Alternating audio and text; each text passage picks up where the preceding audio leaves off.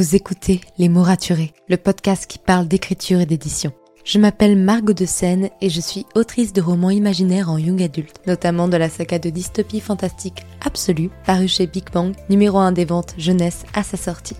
Les mots raturés, c'est le podcast qui donne la parole aux auteurs et aux acteurs du monde de l'édition et qui vous aide à aller des premières idées à la publication de votre roman. C'est aussi une académie en ligne avec des masterclass et des ateliers en live chaque mois. Je vous souhaite à tous et à toutes une très belle écoute.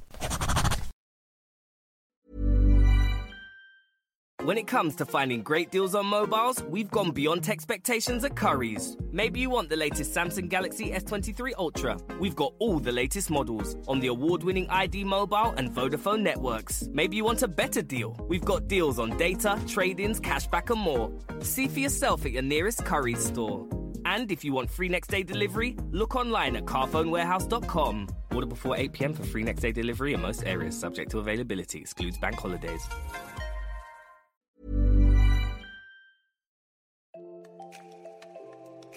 Bienvenue sur Les mots raturés, le podcast qui parle d'écriture et d'entrepreneuriat.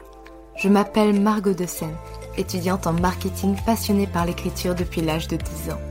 Dans ce podcast, je vous aide à écrire votre roman en vous partageant mon expérience et celle de formidables auteurs entrepreneurs. Pour recevoir des conseils chaque mardi matin, inscrivez-vous à la newsletter via l'adresse dans les notes de l'épisode.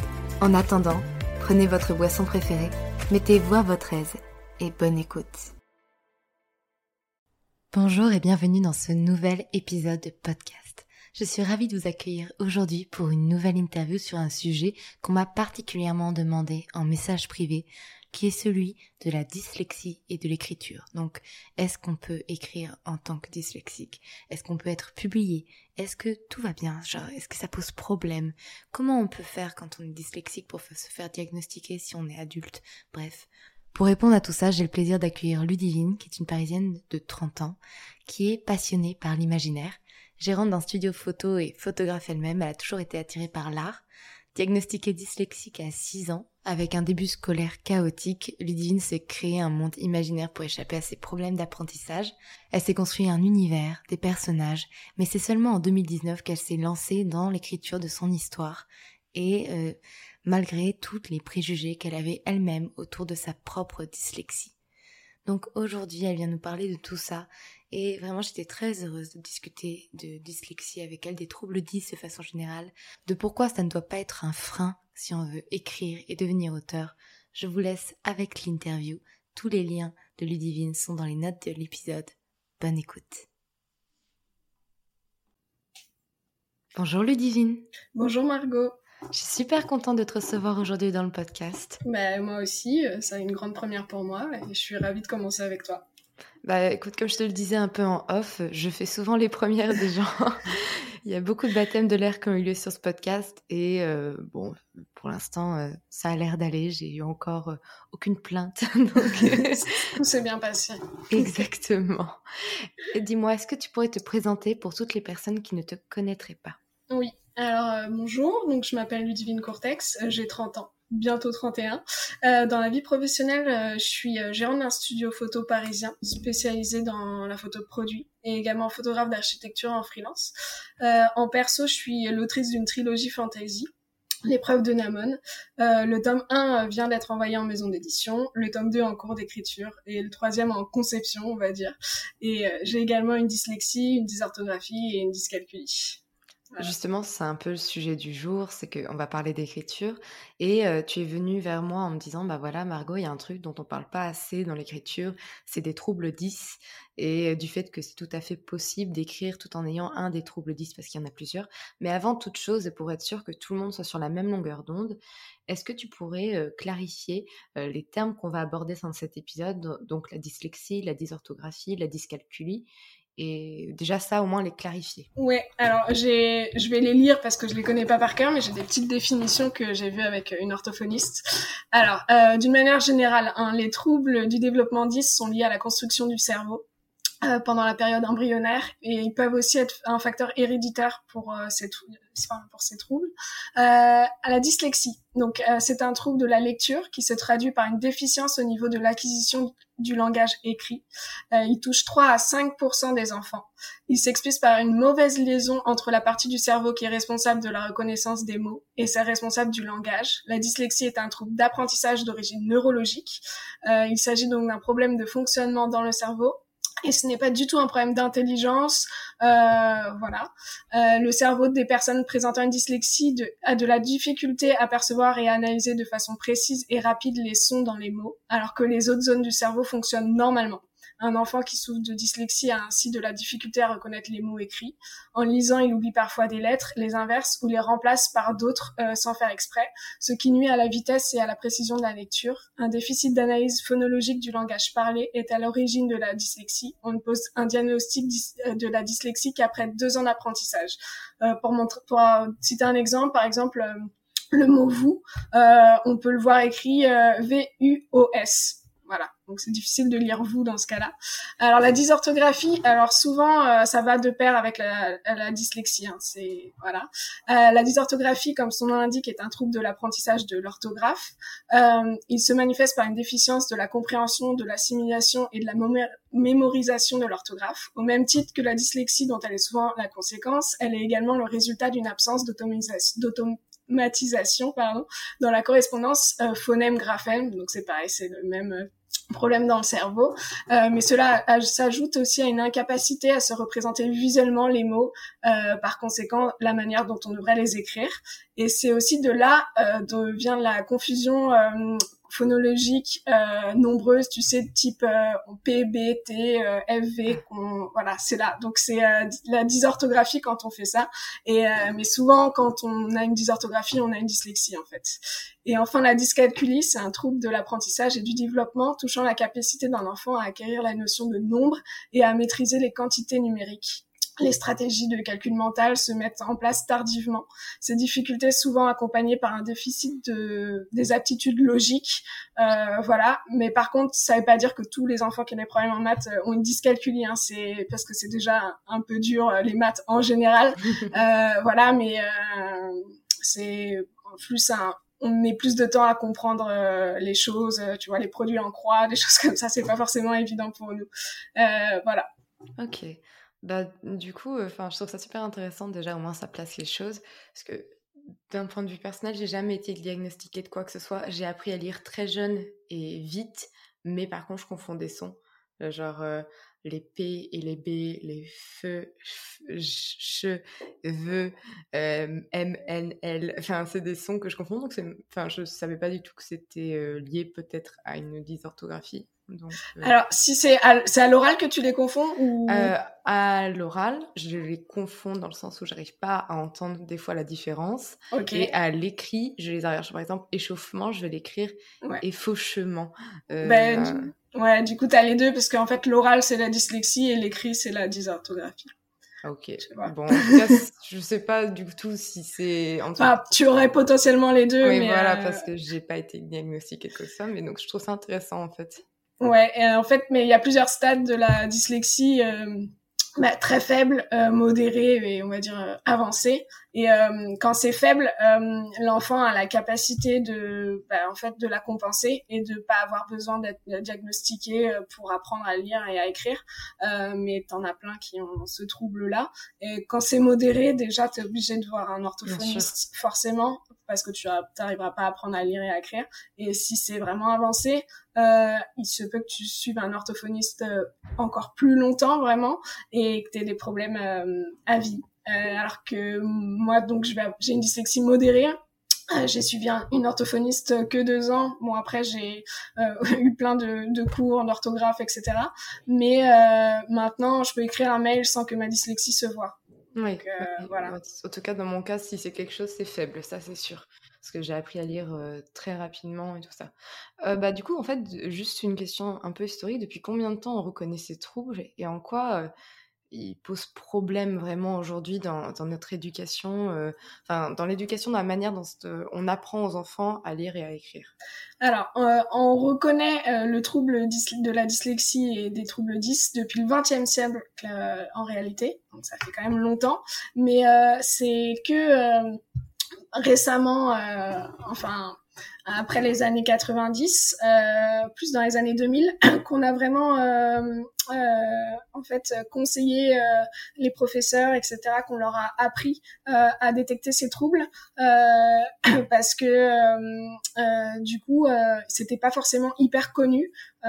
alors souvent ça se manifeste, donc on a du mal à apprendre à écrire et à lire, etc. On a un, petit retard. Et dans les années 90, par exemple, et 80, euh, c'était souvent, euh, bah, l'enfant, il est, il est bête, en fait, et du coup, il a un problème d'apprentissage, ou il veut pas apprendre, ou il est rêveur, et ça sert à rien.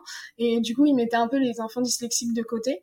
Euh, et alors que maintenant, euh, il y a c'est beaucoup plus connu. Euh, voilà, il faut savoir que quand on est dyslexique, on peut avoir un tiers temps au bac, etc. Euh, aussi, moi, quand j'apprenais à l'école, il y avait en fait euh, une méthode euh, euh, pour apprendre. C'était la méthode globale pour apprendre à, à, lire. Euh, et en fait, ça se base sur les, fonds, les sons. du coup, à déchiffrer un mot. Donc, comme toi, quand tu, tu confonds les feux, tout ça, si on bah, pour nous, euh, ça va être compliqué euh, parce que PH, ça fait feu et F, ça fait feu aussi. Donc, euh, enfin, comment on différencie les deux Un dyslexique ne va pas y arriver. du coup, maintenant, ils ont changé en fait ça pour vraiment apprendre phonologiquement à écrire et à lire. donc on décortique vraiment les mots, etc. et ça permet à un enfant dyslexique d'apprendre dans une classe avec des enfants dits normaux, euh, ce qui n'était pas le cas avant. D'accord. On parle souvent en fait des inconvénients de la dyslexie, mais dans le mail que tu m'as envoyé, tu m'as dit bah en fait il n'y a pas que des inconvénients, il y a aussi des points positifs à la dyslexie et qu'on devrait peut-être plus mettre en avant. Qu'est-ce que sont-ils en fait ces points positifs? Alors ça va dépendre de chaque personne, hein, mais en fait euh, le euh, la dyslexie, elle a une, donc ça fait que ton cerveau il a une une conception un peu différente. Euh, du coup, euh, si tu veux, on va on va pouvoir compenser avec euh, d'autres choses. Euh, souvent, ils ont une plus grande imagination, etc. Ou alors, pour ceux qui n'ont pas de dyscalculie, ils vont être euh, très forts dans les dans les chiffres parce qu'ils ont une logique différente, tu vois. du coup, c'est vraiment on a un cerveau qui est un peu pensé qui pense un peu différemment, mais du coup, ça nous permet de, bah, de développer d'autres choses qu'un non-dys euh, ne développerait pas. Et il y a plein de dyslexiques célèbres. Euh, on suppose, par exemple, que Léonard de Vinci serait dyslexique parce que il écrivait des notes euh, en miroir, etc.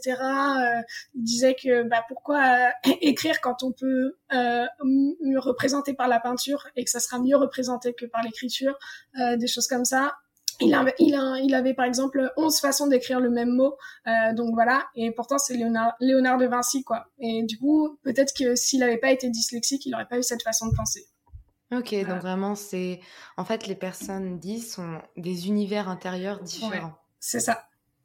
Donc finalement, quand on écrit, c'est un peu euh, intéressant. ben oui, moi, du coup, en fait, euh, euh, donc je vais parler pour moi parce que chaque dyslexique est différent, hein, mais. Euh, Bien sûr du coup, moi, ça a tardé, enfin, ça a pas tardé à être euh, découvert ma dyslexie, euh, mais on l'a découvert grâce à ma, à ma maman. Euh, du coup, euh, moi j'étais en maternelle quand je commençais à avoir des problèmes, etc. Euh, et ben on disait que bah, j'étais sûrement bête, tu vois. Euh, donc on me mettait un peu à l'écart. Et puis après en CP, quand il a fallu apprendre à, à, à lire un petit peu, euh, la prof s'est pas du tout occupée de moi. Elle s'est dit bon, c'est pas grave, elle est gentille, mais on va la laisser tranquille. Elle y arrive pas, elle y arrive pas, tu vois. Euh, du coup, moi, pendant ce temps-là, bah, je, bah, je pensais, tu vois, j'étais dans mon univers, dans ma bulle, etc. Euh, je subissais des moqueries euh, par mon, mon, bah, mon problème d'apprentissage. Et euh, du coup, en fait, pour survivre à, tout ça, mon cerveau, il s'est un peu créé un univers parallèle. En plus, j'étais fille unique, donc je devais souvent jouer seule. Et depuis l'âge de 6 ans, bah, c'est pas que j'avais des, moi j'avais pas un ami imaginaire, j'avais un univers imaginaire si tu veux. Et euh, du coup, et ça m'accompagne même aujourd'hui, euh, bah, à l'âge adulte parce que tu vois, dès que j'arrive pas à dormir le soir, je me mets dans, je m'imagine des histoires, etc. Voilà. Et euh, après, j'ai décidé de les écrire du coup. en 2019, mais ça m'a permis, bah, ça m'a donné cette imagination, etc. que les que mes, amis vont pas avoir en tout cas. Euh, et je pense que c'est la dyslexie qui m'a permis de, de, le développer euh, sans que je m'en rende compte. Quoi. Euh, tout ça en plus c'est super intéressant. Et en plus tu m'avais envoyé une étude comme quoi ouais c'est quelque chose qui est prouvé que c'était une étude super intéressante pour ceux qui, sont un peu curieux. En gros c'est une étude faite sur les dyslexies de France et de Belgique où ils ont fait un test de bah, d'imagination et de créativité à la fois sur des enfants 10 sur des enfants non 10 et sur des élèves d'une école d'art et du coup, dans cette étude, ça a été prouvé que les enfants 10 étaient parfois même plus créatifs que des élèves d'art. Donc c'est assez impressionnant quand même. Ouais, ouais, c'est vraiment, enfin, ça parle, ça parle d'elle-même cette cette étude. Et en plus, par contre, à chaque fois, ils étaient forcément, ils avaient plus d'imagination et de créativité que les enfants basiques qui n'étaient pas dans un dans une école d'art. Voilà, c'est que c'est enfin c'est vraiment prouvé à ce niveau-là euh, qu'on développe euh, quelque chose en plus. Donc soit c'est ça peut être dans le monde des maths, soit dans l'imaginaire, etc. Mais oui, souvent euh, ils ont une imagination un peu plus accrue.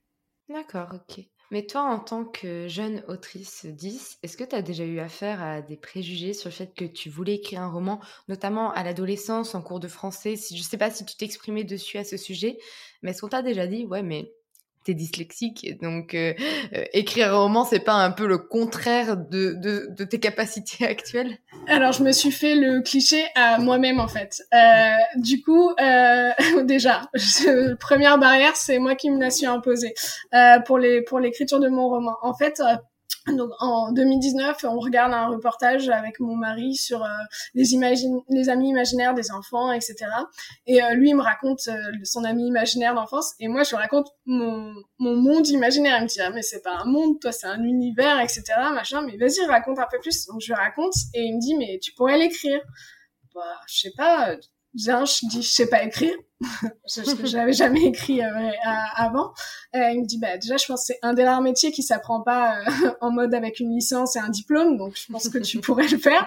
Oui, mais je suis dyslexique. Et il me dit, et alors, enfin, il y a, enfin, c'est, il y a des logiciels, etc.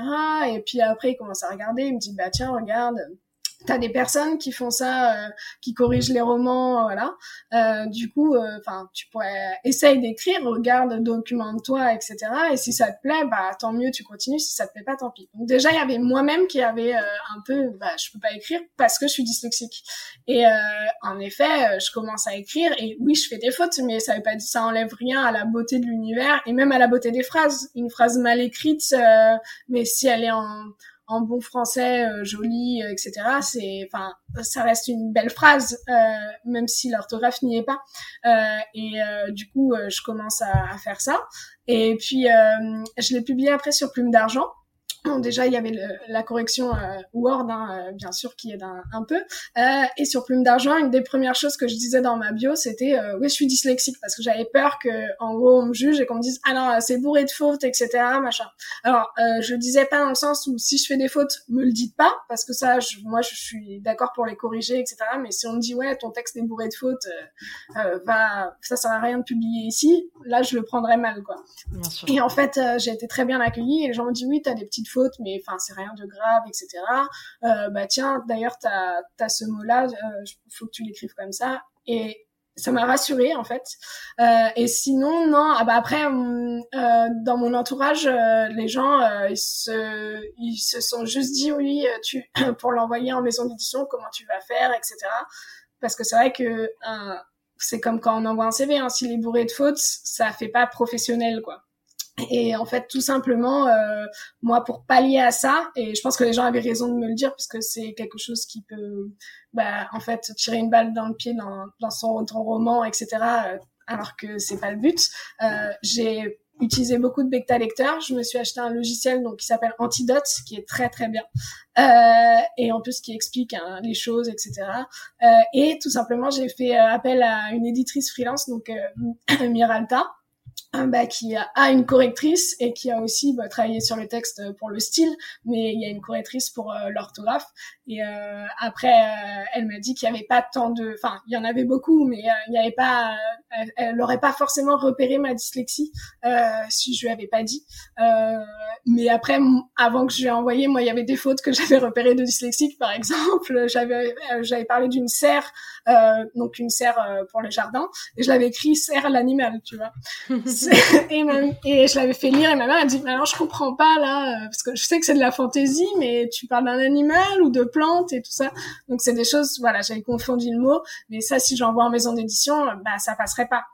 Mais c'est pas, c'est pas le métier d'auteur aussi de de corriger son texte en maison d'édition. Même là, après mon, le travail de, de Miralta, il va être corrigé. Il y a peut-être encore des fautes, euh, alors qu'elle a travaillé plusieurs fois dessus. Enfin, des petites, ça peut être des petites fautes, mais euh, enfin, c'est vraiment un travail énorme. Et je pense que même toi, ton texte, il y en avait peut-être encore. Euh, tu vois, voilà. Donc euh, c'est c'est impressionnant. C'est là, j'ai eu les retours de la correctrice pour te dire. Je suis passée quand même déjà plusieurs fois dessus Antidote et Word, de façon générale, sont passés dessus. J'ai eu des tas de bêta lectrices, dont certaines très calées en orthographe qui sont passées dessus. Mon éditrice est passée dessus avec moi. Et bah, ma correctrice, elle a quand même réussi à trouver des fautes. Bah, voilà. C'est impressionnant. Donc, euh, c'est dyslexique ou non, de toute façon, on va devoir passer par cette étape. Alors, c'est sûr que je pense que quand on est dyslexique euh, et qu'on veut écrire un mot, il vaut mieux s'aider de, bah, de logiciels, etc. et si on a les moyens de faire apparaître à une correctrice ou au moins à des enfin, il y a aussi sur, sur Plume d'argent, euh, du coup, ou même euh, sur le site de Miralta, il y a des, de l'entraide entre écrivains. Et bon, alors c'est pas forcément des correctrices professionnelles, mais des personnes bah, comme des bêta lectrices qui étaient un peu calées en, photo, en orthographe, bah, qui peuvent du coup relisser ton texte, etc. Et je pense qu'il faut passer par là quand on est dyslexique et qu'on veut l'envoyer en maison d'édition. Pareil en auto-édition, il faudra de toute façon, si tu veux pas le publier avec des fautes, il faudra le passer par quelqu'un d'autre. Mais même quand on n'est pas dyslexique, en fait, j'ai envie de dire, ça revient au même parce que personne n'est hyper calé en orthographe à part une, correctrice professionnelle, en fait. Et c'est un métier, voilà, qui est différent de celui d'écrivain. Bah, en tout cas, si ça peut rassurer des gens euh, dans ceux qui nous écoutent. Donc moi, j'ai pas été diagnostiquée, je, je, le précise, même avec mes, mes, difficultés. Mais en licence, on nous a tous fait passer un, un diplôme mmh d'orthographe qui est le projet Voltaire. Et bah, j'ai eu quand même un score très élevé de malgré tout et malgré les difficultés. Donc ça ne veut pas dire que si vous avez des difficultés, que vous ne pouvez pas en fait apprendre dans tous les cas. Et ça veut rien dire ça. C'est non mais c'est clair. Et en plus moi par exemple j'ai une dyslexie soignée et euh, du coup euh, j'ai plein euh, d'amis qui sont pas forcément bons en orthographe en orthographe pardon. Et du coup moi je leur lis leur mail parce que j'ai tellement fait dicter dans ma vie que des fois moi c'est moi qui repère les fautes. Par exemple je lis les mails de, de mon mari qui est pas très bon en orthographe même si ça s'améliore un peu tous les jours et c'est moi qui repère ses fautes. Après on les passe aussi toujours sur antidote maintenant au cas où. Mais euh, enfin voilà, et donc c'est moi la dyslexique qui le fait. Mais parce que euh, j'ai appris, etc. J'ai travaillé dessus et que j'ai une dyslexie modérée, ça aide. Mais c'est pas, enfin voilà, je peux envoyer un mail sans faute euh, et personne ne saura que je suis dyslexique. Tu sais, dans les études, tu as toujours euh, une note, euh, enfin, moi, on mettait toujours moins deux pour l'orthographe. Euh, mais bon, c'est pas, tu vois, on m'a, enfin, en, au lycée, les gens, ils, ils savaient pas que j'étais dyslexique, ils le, ils le voyaient pas. C'est vraiment en, en primaire, euh, un petit peu collège que ça pouvait se voir encore, surtout en primaire. Mais c'est quelque chose, enfin, voilà, même si je sais que c'est considéré comme un handicap, c'est pas un, faut pas le voir comme ça, en fait. Oui, oui, oui. Mais justement, en fait, tu m'as dit plein de trucs intéressants, donc je pense qu'on va revenir euh, sur quelques points en particulier, notamment sur euh, le fait de surmonter euh, le syndrome de l'imposteur qu'on peut avoir et comment toi tu es parvenu finalement avec ta saga? Tu as déjà terminé ton tome 1, tu l'as envoyé en maison d'édition. Comment on passe ce stade de se dire, bah voilà, je suis un imposteur, je suis une impostrice, je ne mérite pas quoi? Euh, Eh ben, en le faisant lire, tout simplement, parce que c'est vrai que si on le garde pour soi, c'est un pas à faire, hein, mais si on le garde pour soi euh, et qu'il y a que nous qui le, qui connaissons le projet euh, et qu'on le partage pas, euh, on va rester dans bah, dans cette idée ah j'aime bien mon projet, il est peut-être bien, mais vrai je sais pas ce qu'il vaut en fait. Euh, tout simplement en le partageant. Alors moi ça a été au départ euh, euh, j'avais lu en fait euh, La passe miroir de Christelle Dabos et euh, maintenant que je voulais écrire un livre, je lisais les remerciements. Alors qu'avant je, les, je, regardais jamais. Et dans les remerciements, elle parle de plumes d'argent et je me dis ah bah ça pourrait peut-être pas mal, etc. Et je me dis bah écoute, je vais essayer de. J'avais quelques chapitres déjà. Je me suis dit, je vais essayer de les publier sur Plume d'argent. Euh, ok, j'ai peur de ce que je vais dire, euh, ce que je vais écrire avec des fautes, etc. Mais je sais que mon histoire, elle a un truc et que ça pourrait peut-être potentiellement plaire. Alors, déjà, il y a un forum pour se présenter, etc. Machin. Donc, je me présente en m'excusant d'être dyslexique un petit peu et tout ça. Et les gens me disent, oui, on s'en fiche et tout ça, ton histoire, machin. Et puis, euh, il faut aussi, euh, pour pouvoir publier des chapitres, il faut aller lire donc j'ai demandé euh, quel euh, enfin quel euh, livre je pouvais aller lire sur la et en fait il y a un peu une une, une fratrie tu vois qui se met en enfin tu les, les commentaires après les gens souvent ils viennent te lire etc et puis même tu t'attaches aux gens tu leur demandes mais comment? Ah j'aime bien ton style moi j'ai pas du tout ce style là mais j'aimerais bien peut-être l'intégrer un peu dans dans mon roman etc enfin t'as des manières différentes d'écrire, etc. Et, euh, et, du coup, ils viennent te t'aider, te lire, et c'est les premiers commentaires. Donc, euh, moi, je me souviens, euh, c'était euh, euh, Tania, enfin, elle s'appelle Une passe miroir justement, et qui me fait mon premier commentaire. Et un commentaire, bah, j'ai pleuré, tu vois, genre, c'était un j'ai un commentaire. Et puis il était trop trop mignon. Et elle a suivi euh, elle a commandé chapitre par chapitre. Euh, et elle m'a elle était en plus euh, tu vois c'était c'est une adolescente. Euh, enfin plus maintenant mais c'est c'est une adolescente à l'époque. Et elle elle est meilleure en orthographe que moi. Et tu vois elle m'aidait un petit peu et tout ça. Et bah c'est comme ça que je me suis dit ah ça plaît. Bah je vais pouvoir continuer. Et ça m'a donné envie de continuer et j'ai eu d'autres commentaires euh, bah, de euh, d'autrices euh, qui me disaient ah ben là ton style c'est bien mais il faudrait que tu changes ça etc qui m'ont aidé à améliorer l'histoire.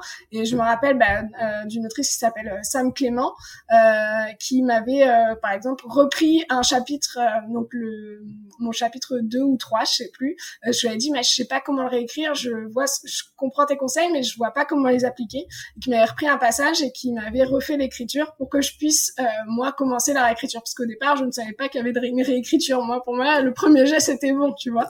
Donc j'ai appris tout ça sur Plume d'argent. Et en fait à la fin euh, bah ok j'avais des inconnus qui avaient aimé mon livre euh, qui vraiment trouver bien l'histoire, etc. Sans compter, euh, sans parler d'orthographe, et voilà. Et je me suis dit bon, bah ok, je suis autrice, j'ai fini ça. Et puis après, je l'ai présenté à des amis, des choses comme ça. Et là, je me suis dit euh, ok, bah je peux le présenter en maison d'édition parce que j'ai eu des retours positifs. Et voilà. Et après, d'ailleurs, j'ai décidé de prendre les, euh, enfin, de passer par Miralta en écoutant ton podcast avec elle. Euh, j'adore Marion, donc je suis très contente quand je vois que des personnes travaillent avec elle grâce à mon podcast, ça, me fait plus que plaisir. Mais finalement, comme quoi, c'est en se confrontant à la critique et au regard des autres qu'on prend confiance en soi. Ce qui n'est pas forcément le réflexe qu'on se donne. On se dit plutôt, non, si je me confronte à la critique, je vais encore descendre un peu plus bas sous terre. Que pas forcément en fait. Non, ben c'est très dur hein, parce que moi j'avais l'impression de genre de montrer une photo de mon bébé et qu'on allait me dire qu'il était moche, tu vois, parce que j'ai ouais, c'est plus genre c'est à moi, c'est vraiment euh, comme si je me donner une partie secrète, etc.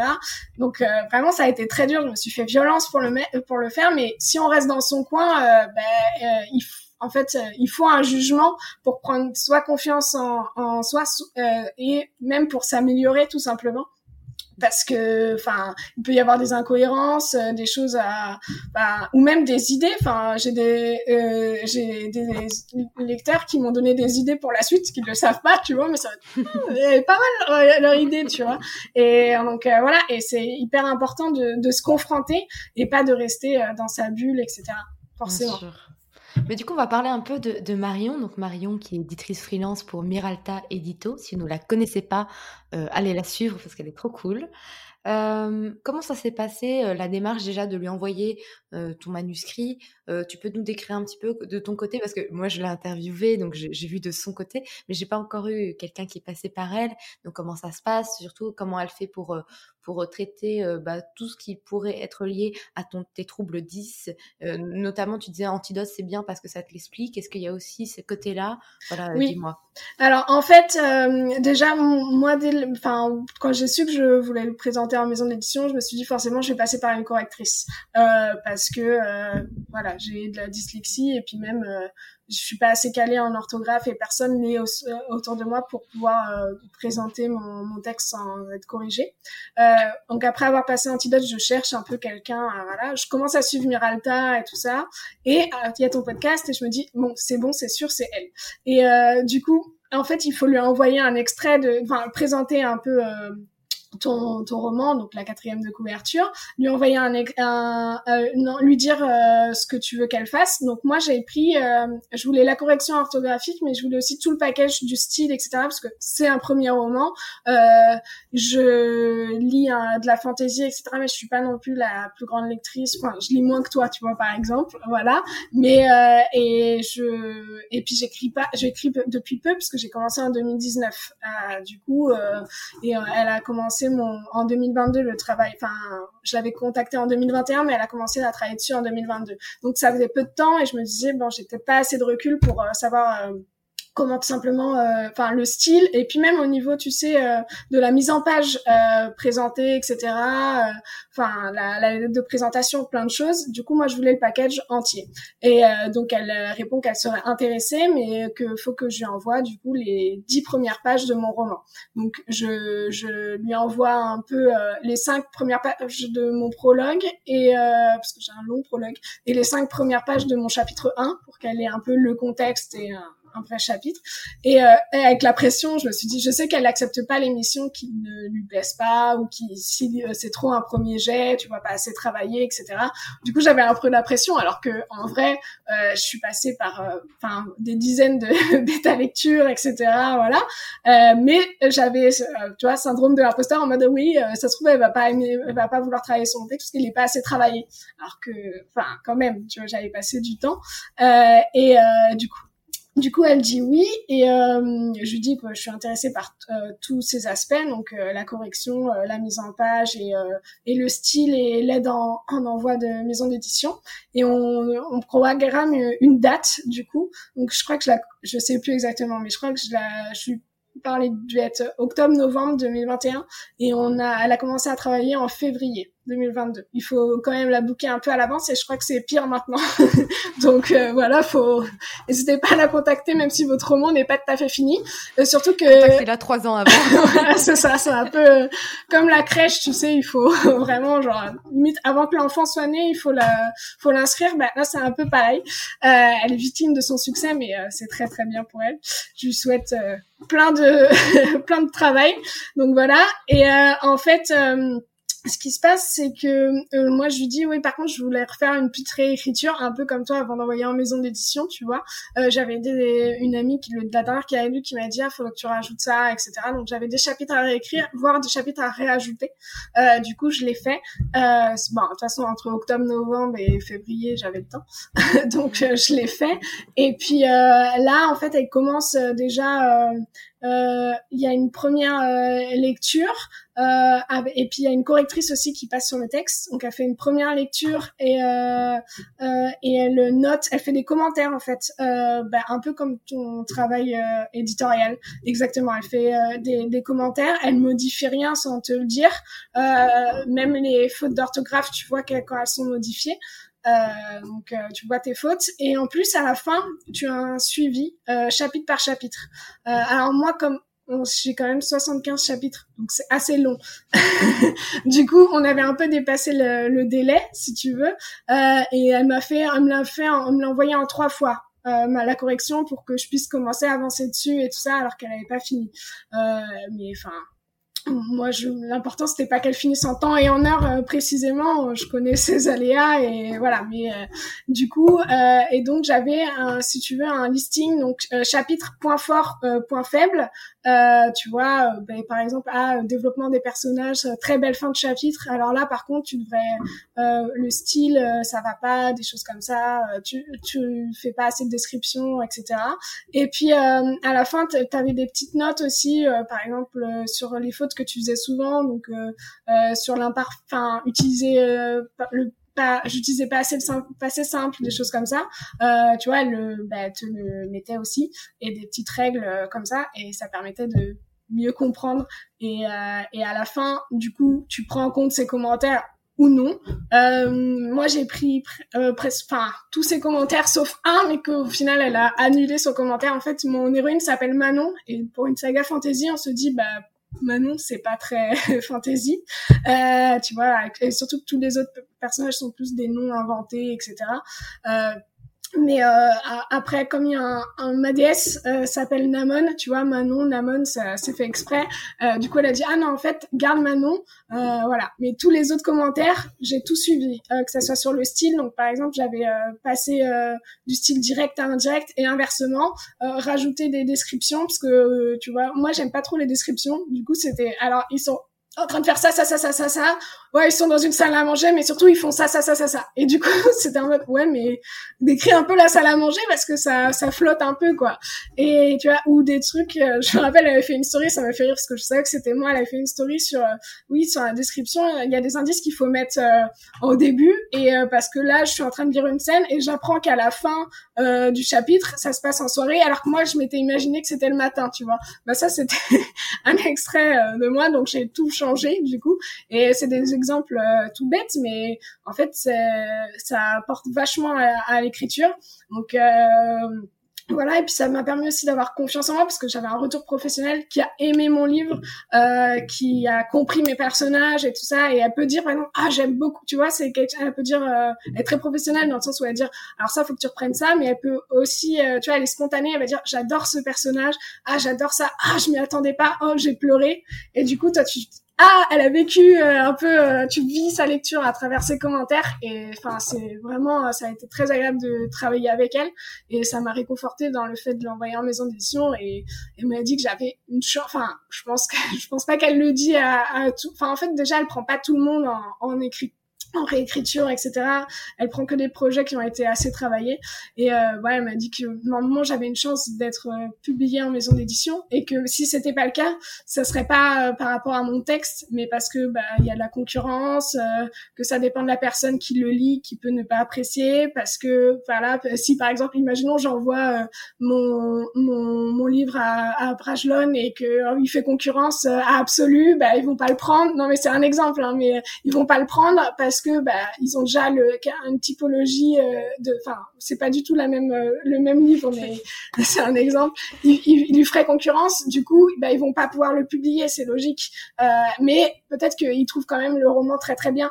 Euh, ça veut pas dire, euh, voilà. Et je pense que d'ailleurs dans tes lettres de refus, enfin, tu, enfin, j'avais suivi des podcasts sur ça, tu l'expliquais très bien. Ça veut pas dire que ton texte est pas bien, mais que du coup la maison d'édition soit, bah, ça lui correspond pas, soit elle peut pas le sortir aussi parce que bah, il y a d'autres, euh, elle veut pas prendre le risque, soit elle a d'autres livres euh, qui sont un peu dans le même style, quoi. Oui, c'est ça. Il y a plein de raisons qui font qu'on n'est pas forcément euh, accepté en maison d'édition. Mm. Et des fois, ça n'a rien à voir avec le texte, contrairement à ce qu'on pourrait croire. Mais en tout cas, si les gens ne veulent pas travailler avec Marion après le pitch que tu viens de faire, je ne comprends pas. Clairement. Euh, elle est super. Oui, il faudra que j'envoie ça à Marion. Je pense que ça vraiment plaisir d'entendre parler de, bah, de son travail. Elle sera très contente. Ouais, non, franchement, j'ai adoré travailler avec elle. Ouais. ah, Dis-moi, j'ai une question des auditeurs. Euh, pour le coup de quelqu'un qui est un peu dans la même situation que moi d'ailleurs, c'est que faire quand on croit avoir un léger trouble 10 euh, en tant qu'adulte, mais qu'on n'a jamais été diagnostiqué Alors, en fait, euh, la seule personne qui peut le diagnostiquer, c'est une orthophoniste. Donc, il faut, faire un, faut faire un bilan euh, chez un orthophoniste, en fait. et c'est la seule personne qui peut vraiment vous dire si vous êtes dyslexique ou non. D'accord. Dis-moi, c'est quoi tes prochains projets là pour l'avenir euh, ben alors du coup euh, finir euh, du coup mon projet fantasy. donc c'est une trilogie. Donc là je fais le tome 2 en, en cours d'écriture. le tome 1 en, en je vais attendre les réponses des maisons d'édition là. Enfin je viens juste d'envoyer donc je vais attendre un moment. Et puis après j'aurai le tome 3. J'ai aussi une autre idée de de romance policière, mais bon, ça, ça sera, faut déjà finir euh, le tome 2 euh, et 3, donc euh, c'est pas tout de suite, tout de suite. ça arrivera. Dis-moi, dernière question rituelle un peu du podcast. Si tu devais donner trois conseils à un jeune auteur pour le coup atteint de troubles 10, que serait-il? Lire beaucoup. c'est la seule manière de lisser un peu la dyslexie. c'est vraiment en pratiquant que bah, on arrive à, à passer outre. Euh, ne, après, ne pas se dire que c'est parce qu'on est dyslexique qu'on peut pas être écrivain. Parce que c'est, il y a des, bah, Agatha Christie, elle était dyslexique par exemple, et c'est une grande écrivaine. Donc euh, ça, c'est totalement euh, euh, différent. Enfin, c'est deux choses différentes. C'est ça, ok, l'écriture c'est l'orthographe, mais c'est pas que ça.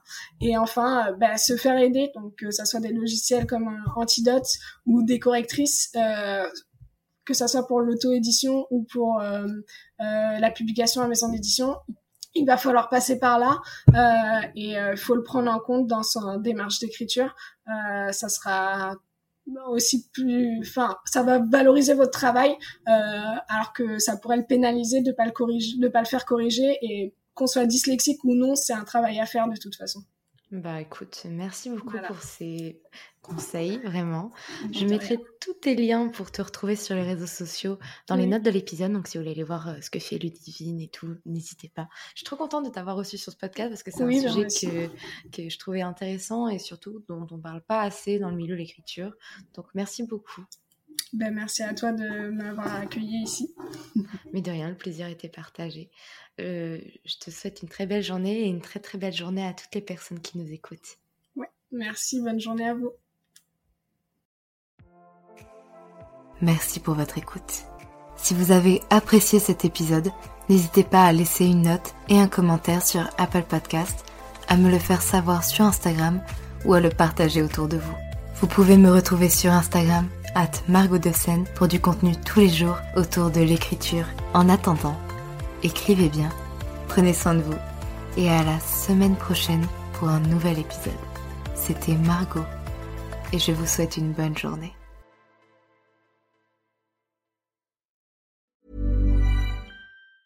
When it comes to finding great deals on mobiles, we've gone beyond expectations at Curry's. Maybe you want the latest Samsung Galaxy A54. We've got all the latest models on the award winning ID Mobile and Vodafone networks. Maybe you want a better deal. We've got deals on data, trade ins, cashback, and more. See for yourself at your nearest Curry's store. And if you want free next day delivery, look online at carphonewarehouse.com. Order before 8 pm for free next day delivery in most areas, subject to availability, excludes bank holidays.